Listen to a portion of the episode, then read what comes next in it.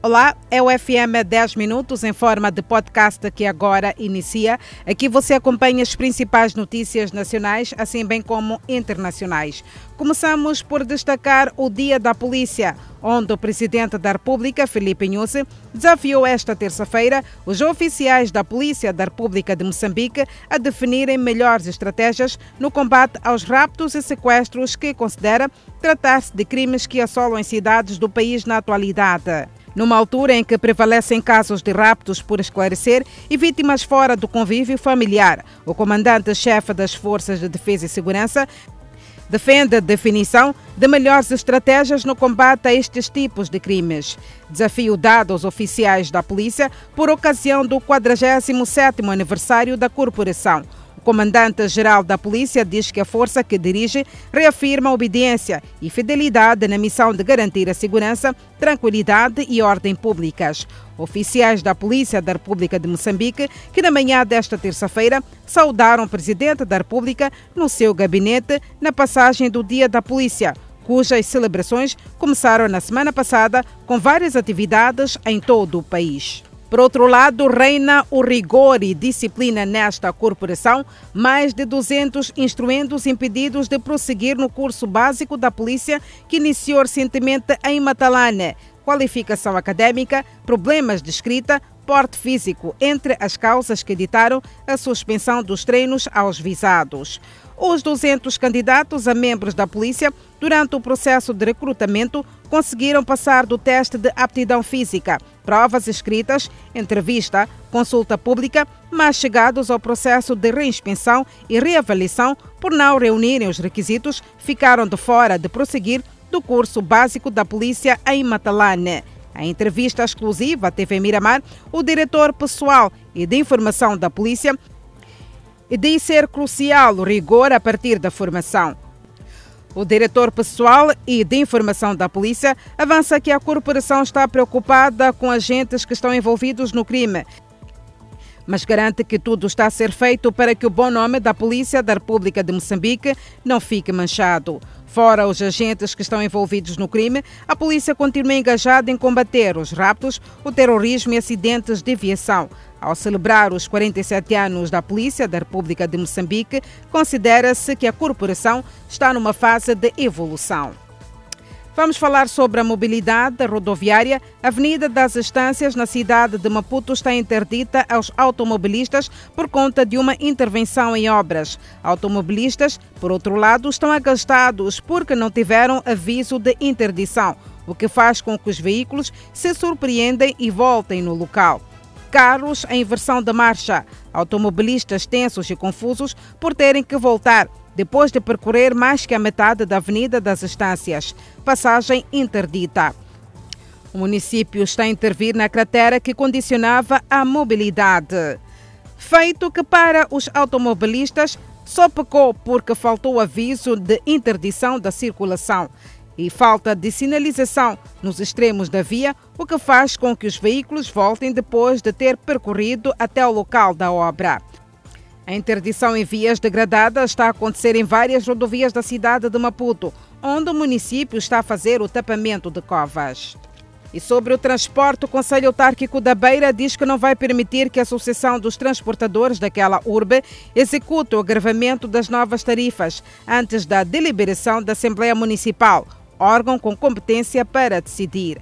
Foi em resposta aos pronunciamentos da Associação dos Transportes da Beira, que decidiu, sem o aval dos órgãos competentes, agravar as tarifas dos transportes de passageiros, passando estes a custar mais 5 meticais ao bolso do cidadão a partir do dia 30 do corrente mês.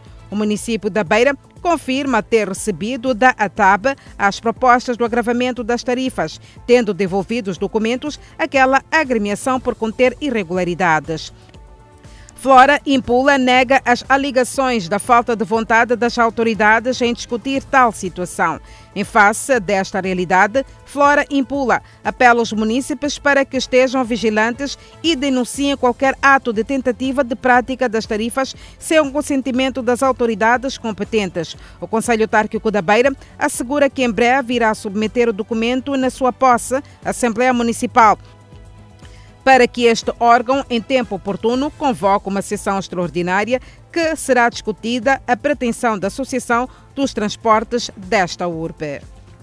Voltaremos a falar eh, das notícias eh, nacionais, mas vamos para a página internacional. O ex-presidente da Somália foi reconduzido ao cargo máximo do país depois de derrotar o líder em exercício numa disputa cerrada com direito à terceira volta de votação. Hassan Sheikh Mohamud serviu como presidente de 2012 até ser votado em 2017. Membros das câmaras legislativas superior e inferior escolheram o presidente em votação secreta dentro do campo militar de Alane, que é protegido por forças da paz da União Africana. O primeiro turno de votação foi contestado por 36 aspirantes, quatro dos quais seguiram para a segunda volta. Como nenhum candidato ganhou, pelo menos dois terços das 328 cédulas, a votação foi para a terceira volta, onde uma maioria simples foi suficiente para escolher o vencedor. A eleição de Mohamed encerrou o processo eleitoral, muito atrasado, que aumentou as tensões políticas e aumentou as preocupações com a insegurança. O mandato do presidente Mohamed Abdullahi Mohamed expirou em fevereiro de 2021 sem um sucessor tiros comemorativos ecoaram em partes de Mogadíscio, quando ficou claro que Muhammad havia derrotado o homem que o substituiu. Mohamed admitiu a derrota e Muhammad foi imediatamente empossado. Muhammad, de 66 anos, é o líder do Partido da União para a Paz e o Desenvolvimento que detém a maioria dos assentos nas duas câmaras legislativas. Ele também é conhecido por seu trabalho como líder cívico e promotor da educação, inclusive por seu papel como um dos fundadores da Universidade CIMAD em Mogadíscio. Nenhum presidente em exercício foi eleito para dois mandatos consecutivos nesta nação do Corno de África, onde clãs rivais lutam intensamente pelo poder político. E em meio à guerra, há motivos para sorrir a ucranianos que fazem história a nível mundial. Falo da orquestra Kalush da Ucrânia, que é homenageada no retorno para casa após vitória na Eurovisão. O vocalista foi presenteado com um buquê de flores amarelas e azuis, as cores da bandeira da Ucrânia. Os guardas de fronteira ucranianos estavam a tirar fotos com a orquestra Kalush e o troféu da Eurovisão. O vocalista disse que a banda planeia vender o troféu para arrecadar dinheiro e ajudar as Forças Armadas da Ucrânia. A orquestra Kalush venceu o Festival Eurovisão da Canção na Itália no sábado, aproveitando uma onda de apoio público para reivindicar uma vitória emocional que foi bem recebida pelo presidente do país. Cantada em ucraniano, a música vencedora Stefania fundiu o rap com a música folclórica tradicional. Os resultados do concurso de 2022 mostraram claro apoio público aos músicos ucranianos, com base em parte na simpatia popular pela Ucrânia após a invasão da Rússia em fevereiro. E praticamente terminamos esta edição do FM 10 Minutos em forma de podcast a reverenciar esta obra literária que foi lançada nesta semana pelo comandante-geral da polícia, que lançou em Maputo duas obras que, segundo o autor, vão servir para responder e contribuir para melhorar a realização dos feitos eleitorais de forma ordeira. O comandante-geral da PRM, Bernardino Rafael, pegou gosto pela leitura após estrear-se em 2018 com o livro As Marcas de um Crime que Nunca se Apagam das Memórias, prefaciada pelo presidente da República, Felipe Nhusse, desta vez Bernardino Rafael lançou o Comando das Urnas, com 180 páginas e Liderança com 230 páginas.